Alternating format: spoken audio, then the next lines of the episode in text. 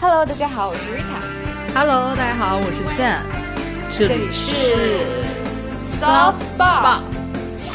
我今天真的是非常有效率的一天，然后我感觉我整个人就非常的振奋，因为实话说，在过去一一两周，就是我们上上上周没有录节目嘛，因为我刚从对北京回到纽约。其实我上周跟大家讲是很丧，就上上周很丧，因为就是那种你知道，就是很像学生时代，有现在也是对我来说是学生时代，就是那种假期后的综合征，就是还没有从、哦你知道放松，但是然后开心的那个状态，嗯回归到学校，再加上有时差，我上上周就过得很迷幻和很很哎，但是很我觉得假期综合症这件事不只是学生，对工作也会。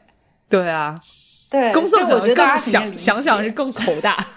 啊，对对对，嗯，对对，反正就是那种很丧的状态。然后我这周开始感觉，虽然今天刚周一，但我觉得我的状态稍微好一点了。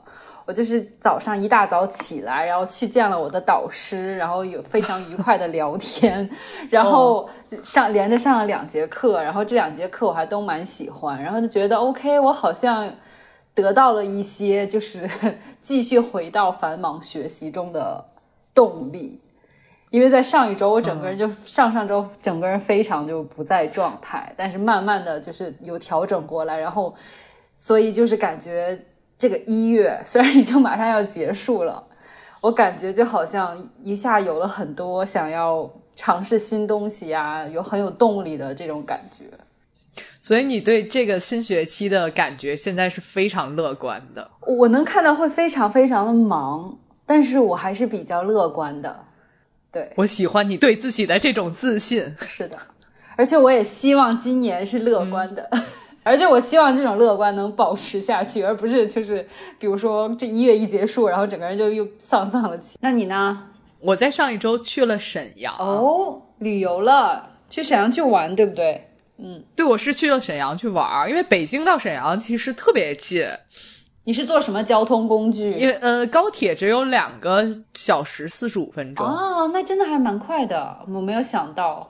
比我想象的要近很多。嗯，今年好像是东北特别火，然后我有一个朋友刚好在沈阳 做活动，然后我就我们就说一起在沈阳再待几天，然后洗一个大澡，然后我就是抱着洗大澡，然后吃铁锅炖的心情就去了沈阳。你的体验如何？沈阳是一个，就东北是一个很容易让人饱的城市，就是很快会吃吃很多东西，并且吃饱的那种。对，就相较于认知上的南方城市，你有很多就是随口就能吃到的小吃，小吃吃多了会让人饱。但是可能东北是另外一种风格，就是你每一顿都吃的特别饱，就你中间根本没有任何空隙会让你 想要吃小吃。嗯，我之前有听一个、怎么讲，朋友讲说，在土在那边就去天天吃土豆，这个是真的吗？还是偏见？我觉得是真的。哦，就他说经常会吃的很饱，一个原因就是菜里面就都就经常会出现土豆 这种因为土豆啊、豆角这些不都嗯其实是类似主食？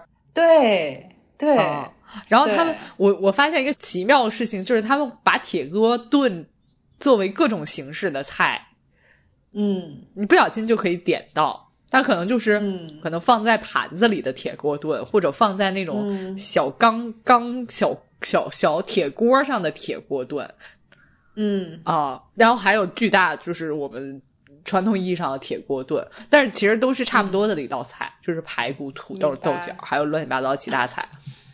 哦，嗯所以你吃的非我每一顿吃的非常饱。然后在我走的那一天，我就觉得想说，我还有什么东西没吃饱，没吃过。然后我就发现我没有吃过饭包和鸡架儿。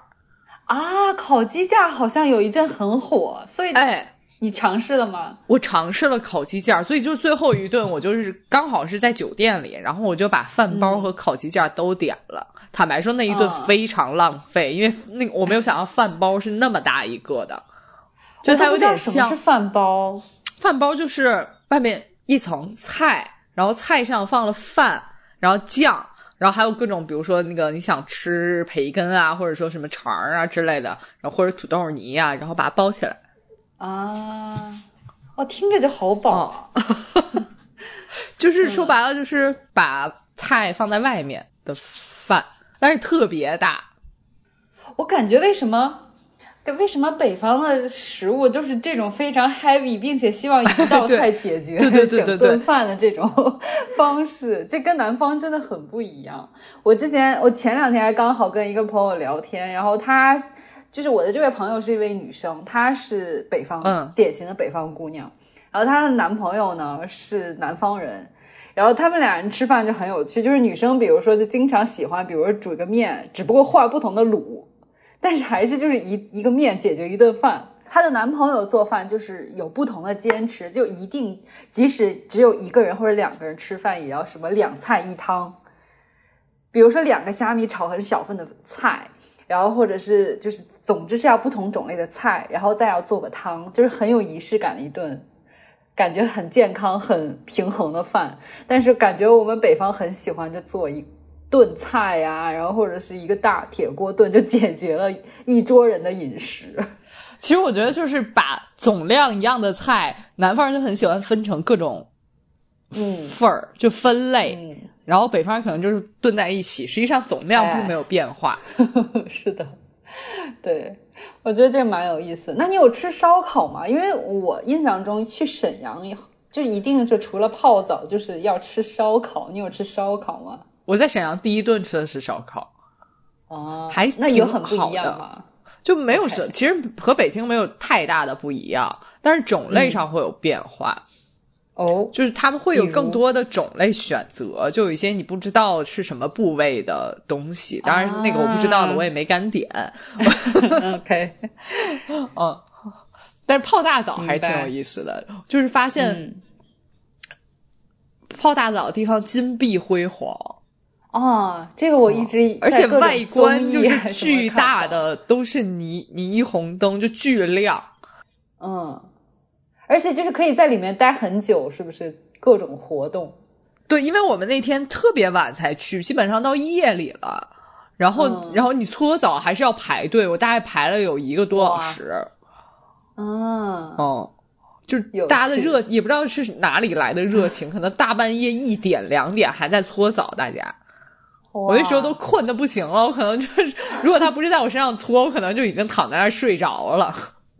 哦，那真的很不一样。对啊，然后那个搓澡大姨就开始是在你身上各种搓，就很新奇的体验。嗯，但我只能说我不是那么热衷于搓澡，虽然也是蛮减压的，但是可能这个活动我并没有特别爱。OK，嗯，那你觉得你这趟东北这趟沈阳之旅的最大亮点，如果让你说一个的话，是什么？我觉得最大的也不算亮点，我觉得最大的震撼是我在搓澡完，因为我的同伴他们选择了各种其他的项目，所以我要等他们。然后我就去楼上的休闲区，嗯那个时候大概已经是一两点了。嗯然后我上到休闲区的时候，我都没有见过这样的场面。就那个时候，就灯光已经很暗了。然后我上那个楼上，就呼噜叠起，你知道吗？就那个整个大厅里就开始立体音响般的，大家就在打呼噜的声音，然后，然后左地上哦躺了好多人，你可能走到一个房间里面全是躺着的人，然后沙发上也都是躺着的人，然后地沙发的地上也是躺着的。那我那我会感觉这有些门槛儿哎。如果你这么跟我形容，我有一点不敢去。就是白天没有那么多睡觉的人吧，我觉得可能只是晚上，所以这个是我的一个新奇体验。就你好像在，你好就这样说不太好，但是就是大家嗯可以直观感受到我的当时的感受，就是我觉得自己在拍战争片儿，天哪！就在战场上，然后其他躺着就一堆躺着的人，哦天哪！然后我就赶紧去了 去了，别的见仁见智的别的楼层。那看来还是泡澡给你的最大的震撼。呃，泡澡真的是给我最大的震撼，但是有一种在北京你不不登长城非好汉的感觉，你就是一定要去。明白，明白。OK OK，好的。嗯，那我们就说一说这两周到底买了什么东西吧。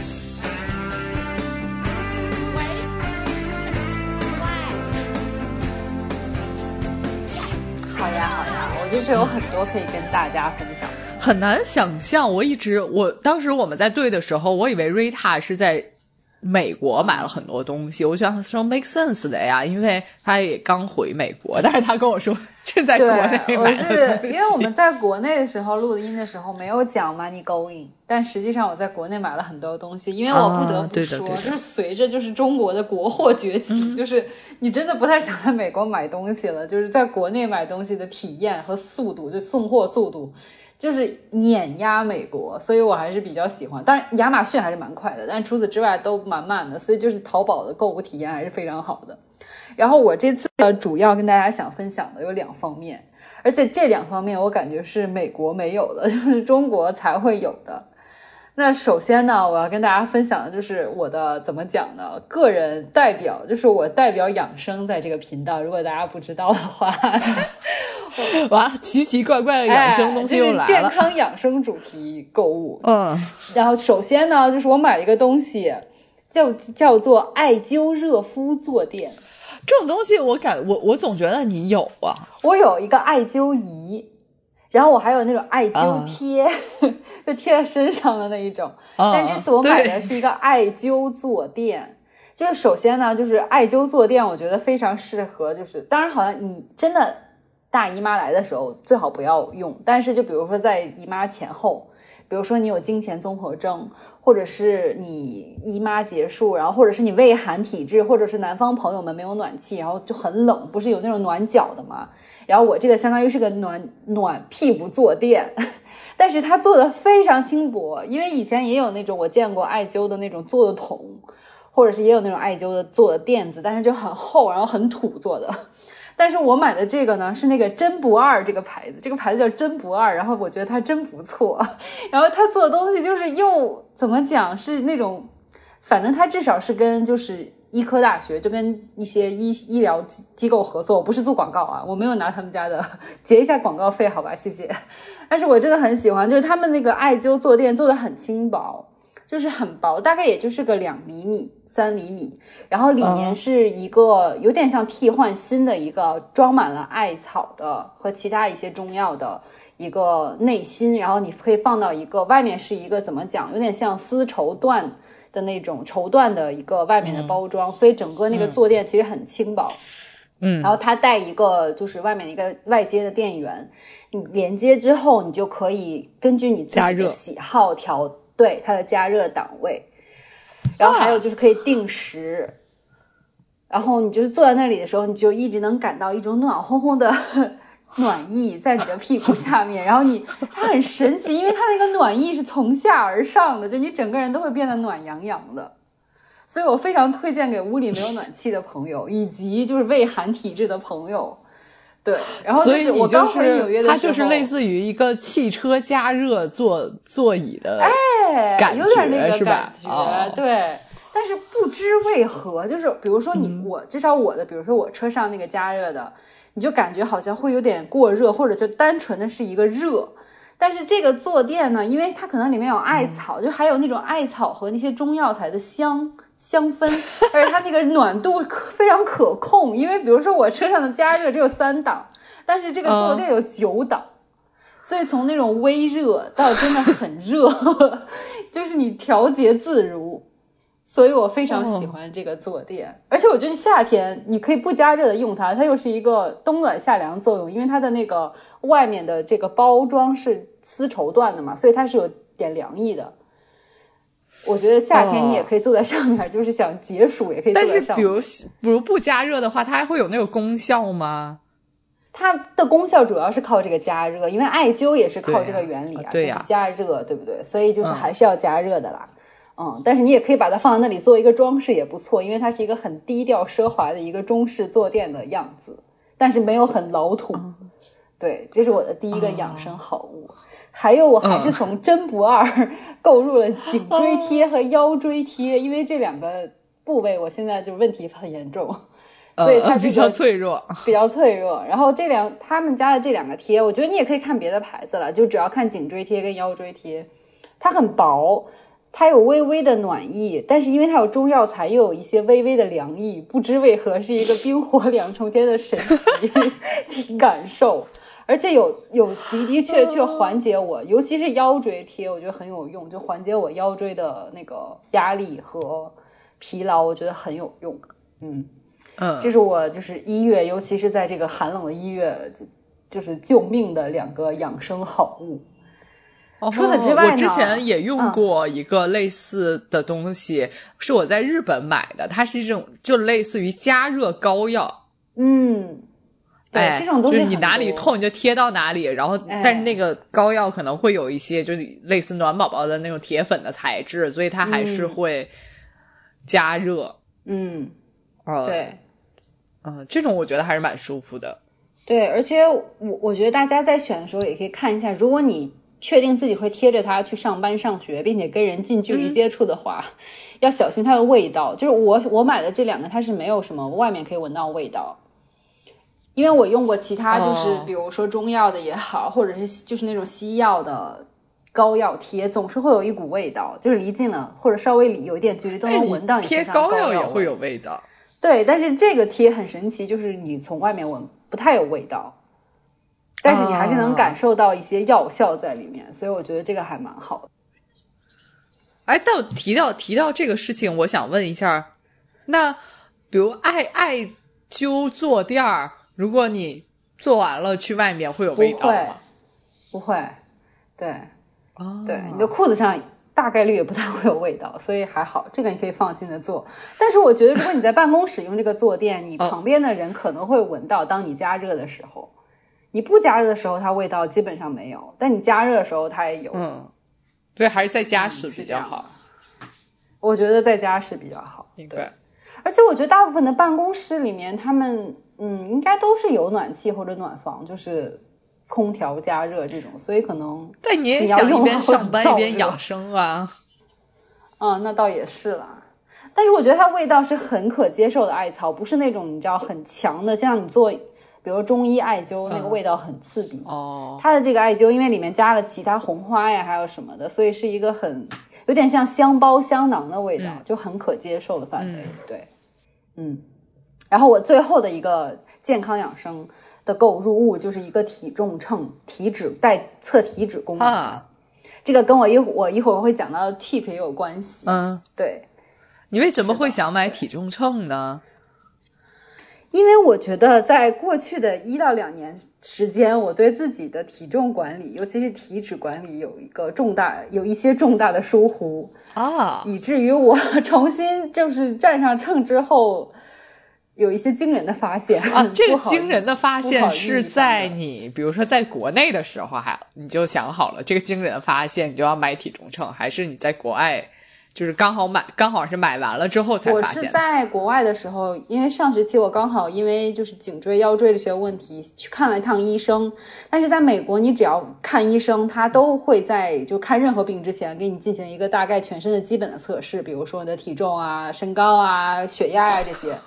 然后当我站上秤，他跟我说体重的时候，我在这里就不社死的公公开我的体重了，就是我就有一种你是不是在在逗我？就这不可能是我的体重的那种，对，哦，这么夸张吗？从你本人反正是看不出来的，是，但是这么夸张。然后我当时就有一种 怎么会这样，不能这样了的感觉，就怀疑美国用品。哦，对，对，所以你回国之后还称过了，因为你家里其实有体重秤。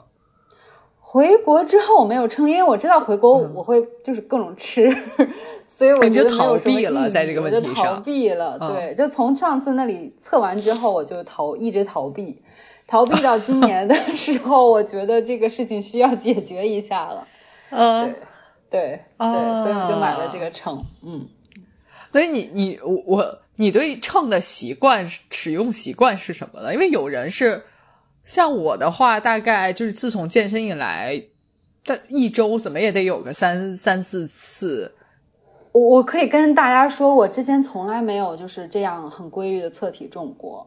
哦，就是因为我坚信自己每天健身或者说规律健身，我觉得我的体重没有什么问题和变化，并且就像健讲的，从外表上我看不出有什么变化，所以我就没有测体重的习惯。虽然家里有秤，但是基本上落土了，而且就是我用来测测，比如说大米啊，测行李箱用的，我就根本就没有用它在正途上。嗯，然后结果就在上学期，因为那次体检的之后，我就觉得是不是有点过于疏于自我管理了，所以我觉得要称一下。对，那你买了体重秤之后，你的上秤习惯是什么呢？呃，每天早上上秤。每天？就我刚买了三天啊，所以我刚刚测了也就两三次，但是我的目目标是每天早上。起来上完厕所就先上秤啊，因为有些人有些人是执着于都脱光了上秤，但也有一些人就像我，可能也不太执着说都脱光了，但我不太会说就是全套都穿穿好了再上，我可能穿着睡衣就下来就上个秤。这样，我觉得如果你睡衣的重量是差不多的话，因为我觉得睡衣没多重吧。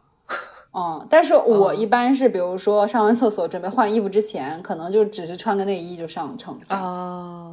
嗯，对，对，当然心里也有点小心思，就是希望轻一点，肯定是有这个小小心思在的。对，嗯。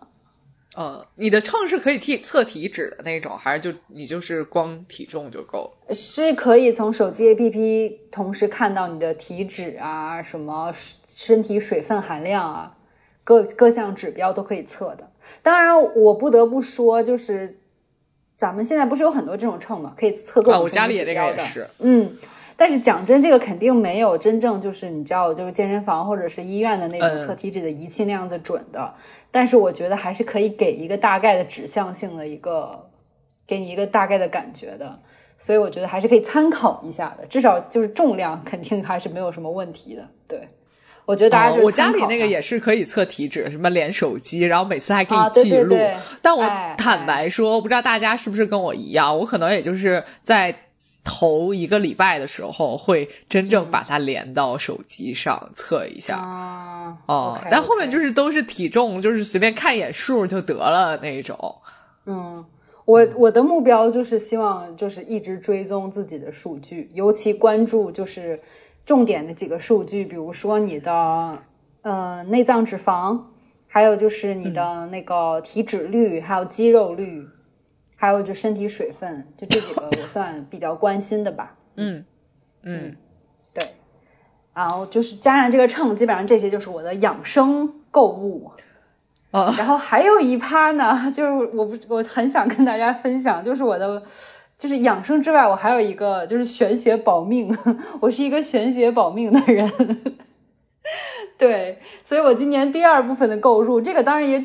大概率只能在中国才能买到，就是我从两个我觉得非常灵验的寺庙求了一些就是护身法物带到美国，因为我觉得纽约真的是个非常危险的地方，我希望能顺利的活下去，所以我就开年首先我在普陀寺法物流通处，当然我没有去普陀寺，所以我只能在他们的就是官方就是法物流通处的，所以现在可以网网上购买。如果大家不知道的话，就是淘宝上是有，比如说普陀官网旗舰店，哎，甚至还有布达拉宫 的那个官方购物的地方，对，你可以买东西。然后我在普陀寺的这个官方法物流通线上购物处，我买了两样东西，一个是贴在手机后面的一个护身的服务。还有一个就是戴在手上的一个编绳，因为戴其他很多复杂的东西我会觉得很麻烦，而且我怕玷污它们，所以我就只是买了一个编绳样子的，就是根 根据你的生肖选你的那种守护的神佛，然后它就是一个很黄色的，掺杂着蓝蓝色、红色、绿色，就是一些佛教颜色的那种编绳吧。对，而且做的还蛮精美的，所以我觉得还挺好的。我现在基本上每天会带着它。然后手机壳后面那个就是很方便嘛，你就贴在手机后面就好了，然后带上手机壳，别人也看不到。对，然后就是默默的一直在守护着你，因为其实我们现在就是手机是基本上不离身的嘛，嗯，所以我觉得贴手机后面，手机后面也蛮好的。这是我在普陀寺买的，然后还有就是在雍和宫我买的一个就是香灰手链，啊，好好火哦，哦，香香灰手串儿。对对对，所以我也买了一串。然后它相会就是你买这些的时候，它不同颜色或者说不同有不同功效，哎，有不同功效的。然后我这个呢，主题就是血液安全健康，这三个是我现今年最大的在意的点。那就 exactly 满足了你的诉求啊！哎，一串儿一串儿都可以满足你所有诉求了。而且如果大家就是从网上那个法务流通处购买的话，它会还会给你开光，然后就是还会有一个很好的包装。然后我现在在给 Zen 展示，这个灯光下可能不太明显，但它是一个白色、粉色和灰色的很低调的配色，所以也很好看，戴在手上。所以我觉得，即使当做一个就是怎么讲，你的装饰也很好看，而且就是女生戴也不会说很夸张，因为如果戴那种很粗的佛珠，好像大家可能也不太能接受。对，所以我觉得还蛮推荐的，而且这种跟比如说金银镯子啊，或者是跟玉搭配在一起很好看，我觉得就是一个饰品也很好看，还能有一些很好的祝福在里面，心诚则灵嘛。对，嗯，对，这基本上就是我的购物了。是的。我我不知道你你是如此相信的一个人，要不我就会送你最近很火的那个行李箱贴哦，就最近很火的，就是很多中国学生用贴在行李箱，因为行李箱有很多就是暴力的啊，对，很多航空公司会暴力暴力托运嘛，是，哎，所以很多人就是贴了一个。那种来自东方的神秘玄学 的那种符贴在行李箱上，这样外国人看见之后就还就还蛮害怕的，然后就会稍微手下留情 明白？我觉得那个真的很好用。它其实如果我不知道那个符上面是写了什么啊，但是如果是我碰的是行李装卸工，我看到有符的行李箱也会稍微。震慑，有点有点敬畏之心，是不是？哎，对，是的，对。总之就是，我现在想想我的这个购物的整整体来说，都是来自东方的神秘力量，包括那个艾草坐垫、中药也是来自东方的神秘力量。对，是的。而且说到这儿，我特别，我我我想到一个特别好笑的事情，是我在网上看到的，因为国外不是有很多那种很讨人厌的 teenager 吗？啊，对。啊，然后他们又没有办法，他们又受法律保护，你又不能怎么样，比如说揍他一顿，对，对吧？然后他反过来把你揍一顿，他也没事儿，你揍他一顿，你就得进局子了。然后呢，有我记得当时有一个女生是被 teenager 在公交车上骚扰，嗯，然后那个女生就就默默的用英语说了一句，说如果你再骚扰我，我回家念咒，你就。然后那个 teenager 马上瞪大了双眼，然后就再也不说话。我觉得好，就是有时候来自东方的神秘玄学，真的能够吓退很多外国人。是的，要么就是 Chinese 功夫，要么就是就是神秘的力量。总之就是他们还是有一些哎，对他，然后你还可以摆出那种那种手势，然后回去念咒，你就对对对。总之吧，嗯。嗯，对，我就打算靠这些神秘的东方力量，让我在这个西方就是打拼的时候能保命了。对，祝福你。然后我我我在上一上一周其实真的没有买什么东西，一来是我马上就要出游了，我就不想买那么多东西，就堆到门口，怕被偷快递。嗯，然后呃，二来因为我最近今年比较崇尚节省，所以但是我。因为节省这件事儿，发现了一个非常好的购买 tip。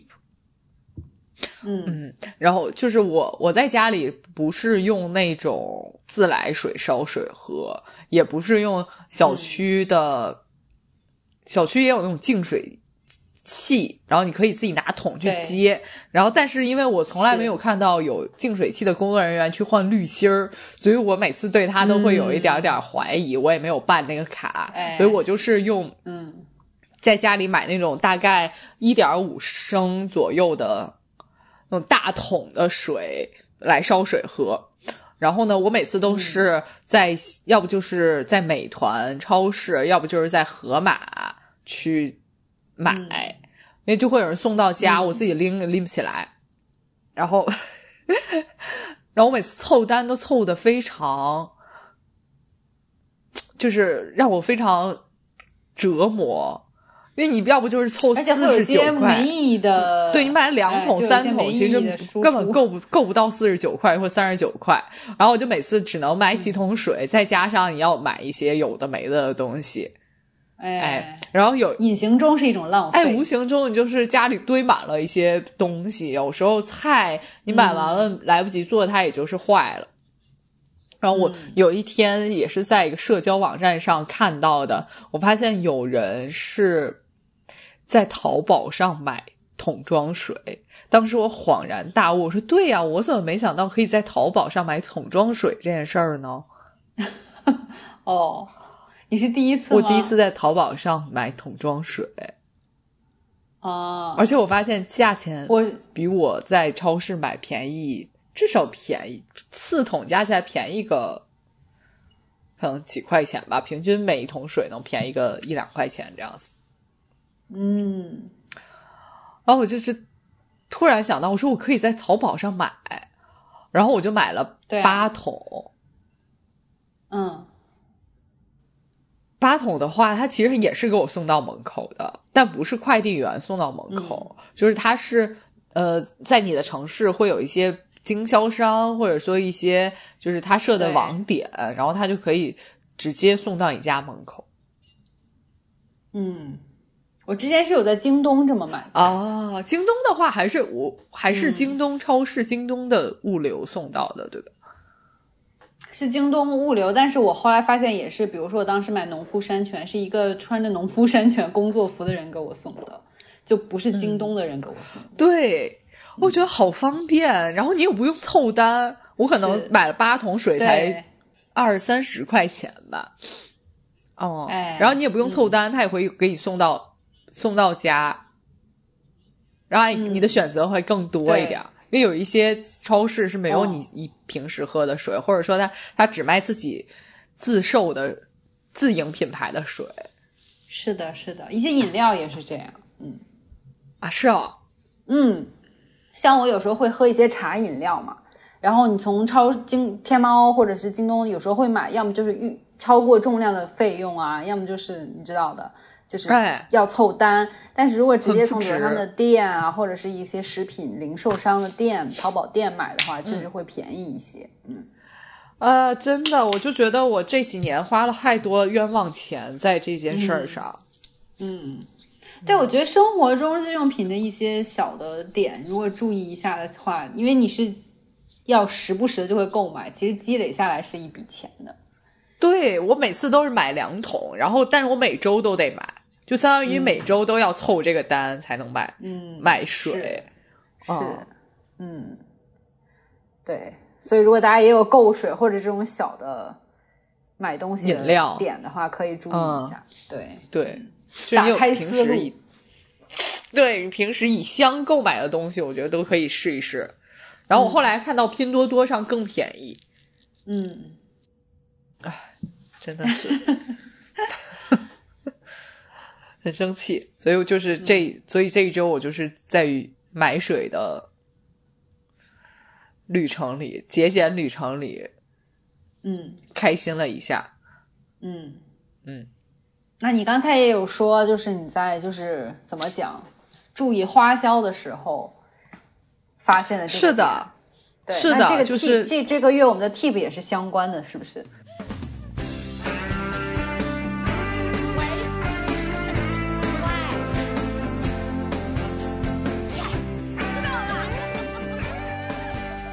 这周这个月的 tip 是我是源于我对数据的洞察。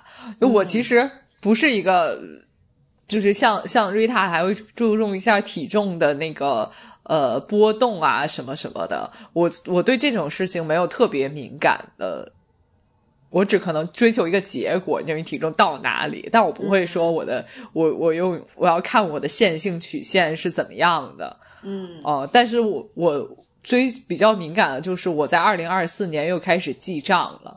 嗯，之前我跟大家做过一期是二零二二年我的记账一年的体验是什么？其实我觉得哎二零二二年我记账体验真的非常好，但是二零二三年，嗯。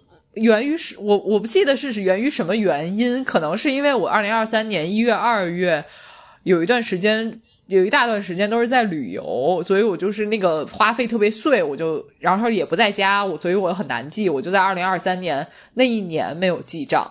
嗯，按相比来说，所以我就不记得我二零二三年到底花了哪些钱。哎，我算了我的存款，基本上和就是二零二三年我没有存下来任何钱嗯啊、然后呢，但是你具体让我知道我花在哪儿了，我其实根本想不到我二零二三年有什么重大的花费。嗯但是如果我现在看二零二二年的花费，我又觉得还是蛮清晰的，所以二二零二四年我就完整的 copy 了我二零二二年的这个表格。表格是的，我就完整的 copy 了我二零二二年的表格，然后想说我一定要把它再重重拾一下关于这个花费数据的情况，所以我从二零二四年嗯又开始了记账之旅。哎然后那你记了大概也有一个月了，有一些什么发现？其实我从数据上会看到很多让我意想不到的事情，然后会，然后我我有的地方会觉得，呃，从花费上我自己是成长了的，然后也有也有一些是我完全想不到我，我竟然花了这么多钱，然后和二，然后和二零二二年比，这两年我完全没有 没有在成长的事情，啊、我先说一说我现在成长，我觉得让我让我意想不到的事情，就是我在二零二二年的时候，呃，我还是在工作那个时候，一月份的时候，然后呢，嗯我我在二零二二年的月花费和我在二零二四年一月的花费总体来讲是基本上差不了太多的，甚至我现在更更多了一些。哦，是源于为什么？是源于我在把去沈阳的这个旅程加在嗯呃花费里面。嗯，对，如果减掉的话，其实是比我花销。对，如果减掉的话，会比我在二零二二年一月份花费的更少。嗯我想可能是因为我呃当时没有太多的，就是上班肯定会发花更多的钱嘛，因为我在家可能就更节更加节俭一点。嗯嗯，然后总的大概花费最多的是我的运动方面，这个是我没想。哦，这不是很好的一个哎，这个是我其实觉得说，好像我在进步了的事情，因为我在二零二二年的一月，在运动那一栏是零，嗯，哦天哪，我我想说，哎，为什么是零？后来其他说，哦，那可能那个时候真的没有什么运动习惯吧？你就当当当月你没有运动，或者说你只是在家里运动运动，你就根本花不出去钱。呃，但是我在二零二四年的运动一栏里面，我其实已经花费了大概有个两千多。啊、嗯源于我上了死角。嗯啊，明白，嗯嗯。那这个是好的好事，那也就代表了你，因为你说整体还是有减少，除了旅行的，所以也就是说你在一些其他的花费上面是有减少。对你这么看，我在其他花费真的很少。，OK OK，哎，是的，嗯，然后我还有，还有在在大概我在二零二二年一月份花费的最多的，我以为会是餐费，就是点外卖的钱，嗯但是我后来在看的时候会发现，我在二零二二年一月份花的最多的是服饰，哦，我大概花了一千五百多块。哼，我不记得我买了什么啊，但是、嗯嗯嗯但是肯定服饰一栏，我肯定就只记了买衣服的，要不就买饰品的。哦，那那说明你那个时候起码有一种新年新气象，然后要装点一下自己的想法。但是今年也是新年新气象，想装点自己的。我在看了之后，然后呢，发现我在今年的一月份服饰方面花的是三十九块钱。我想问一下，三十九块钱能买什么？我不知道我买了什么，我可能就买了袜子或什么吧。但是，就是中间差的也太多了，让人感觉说怎么会这样？嗯，那那你会觉得自己真的就是，比如说在着装打扮这方面有，就是没有像以前要求那么高，所以才会导致你现在花费少？对，我觉得这个这个花费完全是 make sense 的。虽然三十九块钱，我嗯，我我也想不到花在哪儿，但我 但是我也觉得是 make 完全 make sense 的，因为在二零二二年一月，我其实是或者说在二零二二年到二零二四年，我的在服服饰上的欲望是相对走低的。哦，尤其是现在，我有一个发现，就是我现在。穿的衣服每一天，因为不用去工作，所以在家都穿的我我我我管这一这一类衣服叫做家庭工作服。嗯，就是那一些你原来买的，然后但是现在已经穿不出去门的衣服。嗯，我只能在家里穿，然后我会发现我的家庭工作服。之多已经超过我的想象。我每如果我每一天换换一身衣服，我一个礼拜的家庭工作服都是不重样的。但是这个能套用在你出去的衣服吗？你能一周出去的衣服不重样吗？我我一周出，如果我在上班，我其实每天的衣服也是不一样的啊。但是，嗯嗯嗯，我也可以每一天做到不重样。但是你如果在家里的衣服，我我前几年家里衣服可能也就是一一套两套啊的样子，就只要能换过来就行。哎，对，因为你就是在家穿啊，然后天气暖和的时候，你就甚至都是穿的睡衣，然后天气冷的时候才会穿家庭工作服。但是因为，嗯，因为也也就是可以，因为它已经已经。过时了，所以你也无所谓它洗不洗，然后脏啊什么的你都是无所谓的。我就觉得好自由，嗯 嗯。有时候我在逗狗，或者说在和狗互动的时候，我就直接坐在地上。啊，我也或者就是反正就是就是完全没在意的瘫在地上。嗯嗯，是的。嗯，这个怎么说呢？一方面，我我觉得你很环保；另一方面，我觉得，嗯，是不是应该 稍微的一方面，我我对自己很满意的是，我可能并没有那么，就相对于二零二二年的花费，服饰类的花费，我可能变得没有那么虚荣，就你可能更务实了一点。就二，我在二，我在二零二二年之前回想自己，可能真的是有一点点太过。在服饰上激进，就你总想买一些，你总会会想贪图这种穿新衣服的新鲜感，或者说你总是觉得说我是不是呃落伍了，或者没有那么追赶时尚，别人会对你怎么看？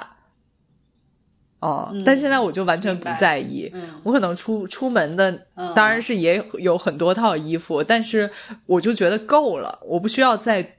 添置更多的新衣服，去向外界传达一个信息，就是我够 fashion 或者怎么样的。哦，嗯，明白。嗯，那这个是是好事。哎，对，但是还有一个比较危险的信号，就是 就是你穿家庭工作服太太久太多的时候，你其实，在服饰上就没有太多新的想法了。确实，哦，嗯。没想到记账可以，哎，没想到记账可以能引发出这么多思考和反思。是的，没错。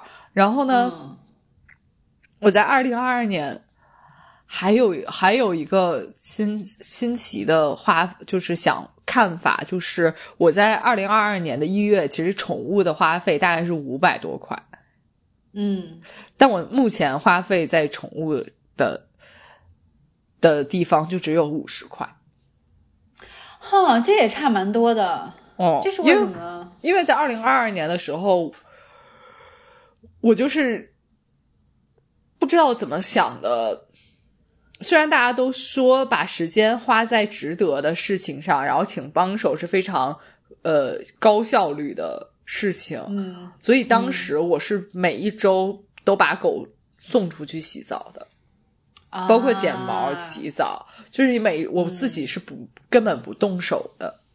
嗯嗯嗯，但是现在我就是每周自己在家给狗洗澡，所以四十六块哎五实际上只是它吃饭的是的，呃花费，嗯然后并没有什么比如说洗澡的花费。就然后就能差这么多。，对我没有想到给狗送出去洗澡、剪毛，中间会差到可能五百块。这样就十倍了嘛。对对啊，想想果然果然是消费降级了，但是这种消费降级并没有给我增添太多的太多的工作量和烦恼。嗯，而且我觉得也是跟宠物的一种互动啊。我觉得他不想跟我做这种互动，OK，但是总好过让他跟别人推他出去跟别人做这种互动吧。他可能想去在外面做尊贵的消费者，但是被我扼杀 了。好吧，嗯好吧，嗯，但是就并并没有特别特别，就是就如果给你五百块让你给宠物洗澡，在每一周的时候，你你会不会愿意？其实我是愿意的。嗯嗯。嗯，对的哎，。这两个变化，我觉得总的来说就都是还是好的变化。哎，稍微注意一点，就是服装方面。对，是的，是的。然后我还有一个还有一个变化是，我在，但是比较这个比较是小的变化了，就是我在二零二二年的咖啡饮料花费，当时是大概看起来大概是一二百块左右。嗯，那我现在的、的咖啡饮料花费是三十七块八。啊，哎，嗯，就因为你不在外面一三十多块钱、三十多块钱的买了，十几块钱、十几块的买了。对，第一是我我原来并不知道可以便宜买到星巴克，所以我确实是原价买的。嗯 哦、然后当时可能就是也没有什么瑞幸九块九啊，什么库迪九块九啊这种咖啡商站，所以当时就是只就是星巴克多一点儿。然后现在呢，就是我在家的话，我就自己做手冲，就非常方便。嗯，哎嗯，嗯，然后而且还有一点仪式感。呃，对，还有一点仪式感。嗯嗯，然后我就是饮料的话，其实我在二零，我在今年可能并没有特别热衷。我我特别热衷的是一些就是外地本当地饮料，啊，哦，但是我并不再热衷，我并不再热衷于一些便利店饮料了。OK OK，这个是我觉得比较好的地方。嗯。哦，我觉得这么看来的话，记账真的还蛮有意思的，可以发现一些自己生活的变化。对我的生活变化，我觉得就是逐渐从一个比较追求光鲜亮丽，变成相对务实、生活化很多的人。嗯对，嗯，蛮好的。是的。然后我我同样、同样有一个发现，就是我在一月的时候餐费花了一千五百块，嗯。但我今年的餐费花了五百块。啊，哎，其实这么看也也是一个好的变化，就是我并没有，就原来可能嗯。每一天你大概要点两顿外卖，哦，那真的很不健康。对，而且非常贵，你外卖嗯。便宜的也得对。四十三四十，你贵的可能就哦，那我能点十几块的。我原来是没有点过的啊，但是但是今年我即使点外卖，也挺挺多次是点了沙县小吃的鸡腿饭，嗯 因为呃相对它，我我并不是追求它十几块、二十块的二十块的性价比，当然也挺有性价比的，但是我就是追，但是鸡腿饭就是套餐是我的健身教练推荐给我的，他说他它整个的营养比，包括它它鸡腿也是很好的蛋白质嘛，就很健康。嗯嗯嗯，啊，那倒是，哎，对，嗯嗯，在啊，我觉得这个变化真的蛮好的。哎，对的。然后我觉得，当然从数据上也能看到一些非常不好的事情。哦，哎，比如，比如说我在二零二二年的意外一栏里边，其实没怎么写，但我现在的意、嗯。意外一栏已经有了几笔意外支出。但意外是什么呢就我的意外归类，嗯。比如说是我的信用卡，最大一笔就是我的信用卡违约金，哦，我忘了还，所以他会开始扣钱了。嗯嗯，哎，然后或者说，后然后我还有一笔是图书图书馆给我的，就是我晚还书的违约金，，OK，所以我在这这一个月里已经已经花费了两笔违约金。哦哦，只能这个要注意，只能说数据告诉我，我今年的记性可能变差了。OK，你可以就是记账的同时，就是可以记一些什么重要日期之类的，不要忘记哦，还款啊，对的。还还书啊这些，嗯嗯嗯，对，还有一栏是健康，健康我在这个月已经花费了五百块。健康主要是我去是扎针灸的钱，对，去医院的钱。嗯。但是在二零二二年的一月，我整个人就是非常健康的人，并并并没有花钱。嗯，了解，这就是为什么大家需要存款啊，你就来看病了这件事情。对，就是你好像随着年龄的变大，也不是随着年龄的变大吧，我就觉得可能是跟很多因素都有关系。对，哎整个人的身体、身体需要你花费更多的钱去维护了。嗯，嗯，我好仿佛就是那老爷车一样的。OK，对，是的。所以从数据上来看，我我如果从二零二和我二零二二年一月相相比，我整体我觉得还是有在成长的，在花费方面，呃，更偏更理性了一点儿，然后更务实了一点儿。嗯嗯，OK，好的。那你还有要分享？我没有了，这个是我我在数据上看到的。OK，我呢，我的分享其实也是跟就是数据相关的，但是我是非常具体指向的，就是我刚才跟大家分享的关于体重这件事情。就其实呢，我不得不跟大家说，自从我自认为自己数字有时候会非常吓人，对吗？数字是非常吓人的，而且我有一个很不好的事情，我现在想稍微有一些不好，是我当我自认为，因为我很早开始健身，大概一几年的时候就开始健身，所以我就很早觉得自己已经建立起来很健康的，就是关于体重或者说关于就是健身啊，还有个人就就是怎么讲身体管理的一套系统。就比如说，我曾经有经历过，就是那种很不健康的减肥，很关注体重的数量。然后呢，我的教练也好啊，还有就是一些医生也好，告诉我说，OK，你不要再关注你的体重，你应该更把关、就是关注在你身体实际的形状，还有就是体脂啊，就是实际的你的肌肉的力量啊这些方面多关注关注。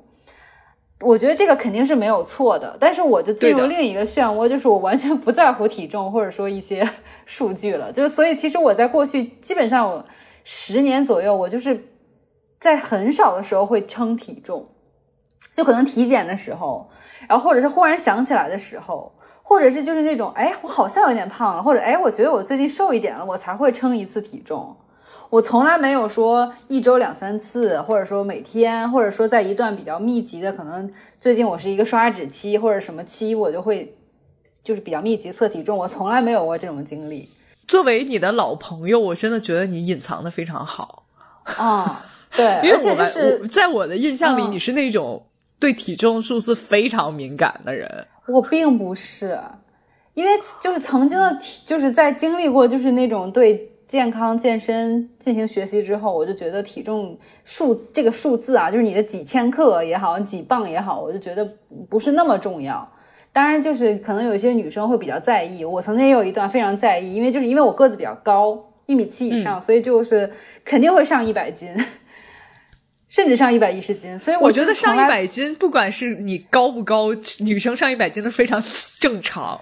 对，但我曾经就是很在意，因为很多女生就是就是比如说网上一些数据也好啊，你知道之前大家以瘦为美嘛，就是不到一百斤之类，所以我曾经也陷入那种陷阱，就是说 OK，我这么重，我就不要在意体重了，我就还是把重点关注在就是其他方面，所以我曾经没有就是关注数据，以至于我这几年都没有关注。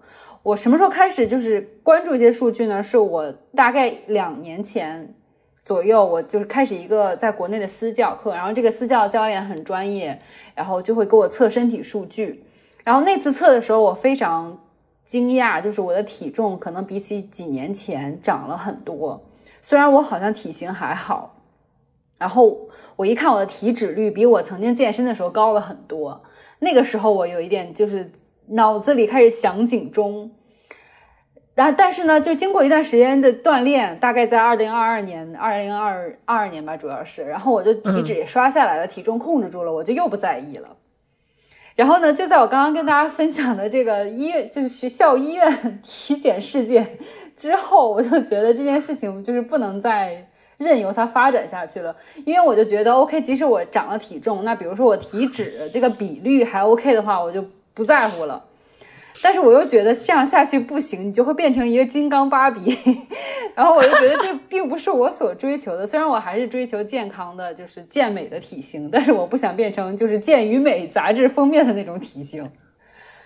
所以就是在这几次的数据检测过程中，我就觉得我需要重新审视，嗯，就是这种体重上的变化。